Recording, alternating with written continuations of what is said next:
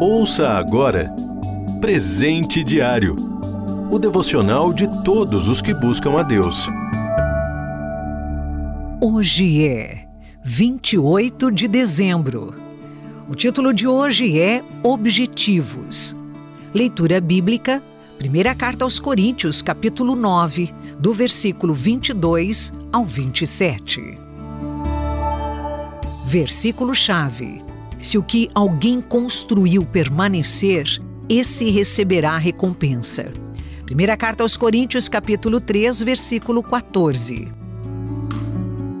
Como atletas em competição, a maioria de nós chega ao final de cada ano estabelecendo objetivos que gostaríamos cumprir no ano seguinte.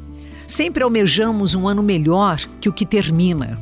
Há muitos objetivos válidos a buscar, mas hoje queremos nos concentrar em metas espirituais, como exercer amor ao próximo, dando apoio e ajuda aos necessitados à nossa volta, especialmente do ponto de vista espiritual.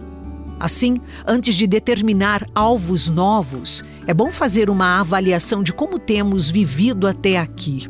Os resultados já obtidos têm valido a pena. Estabelecer objetivos é muito bom, mas alimentar ilusões não leva a nada. É o que acontece quando se planeja a vida com fé em si mesmo, excluindo a ação de Deus. É uma escolha, mas quem pensa assim também limita a durabilidade de suas conquistas.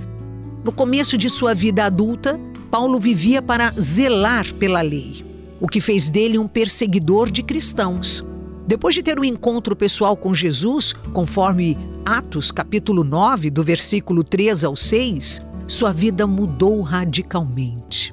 Em vez de destruir vidas, agora esforçava-se para ganhá-las para o reino de Deus. Nenhum esforço era demasiado se fosse útil para levar Jesus aos fracos e oprimidos.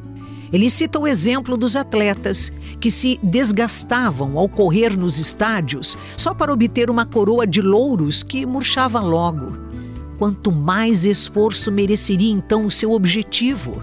Afinal, tinha a convicção de que o seu prêmio seria eterno.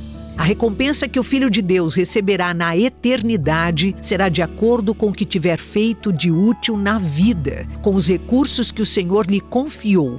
É o versículo em destaque. Alvos que não submetem a vida ao controle de Deus podem até dar certo, mas a diferença estará na sua durabilidade.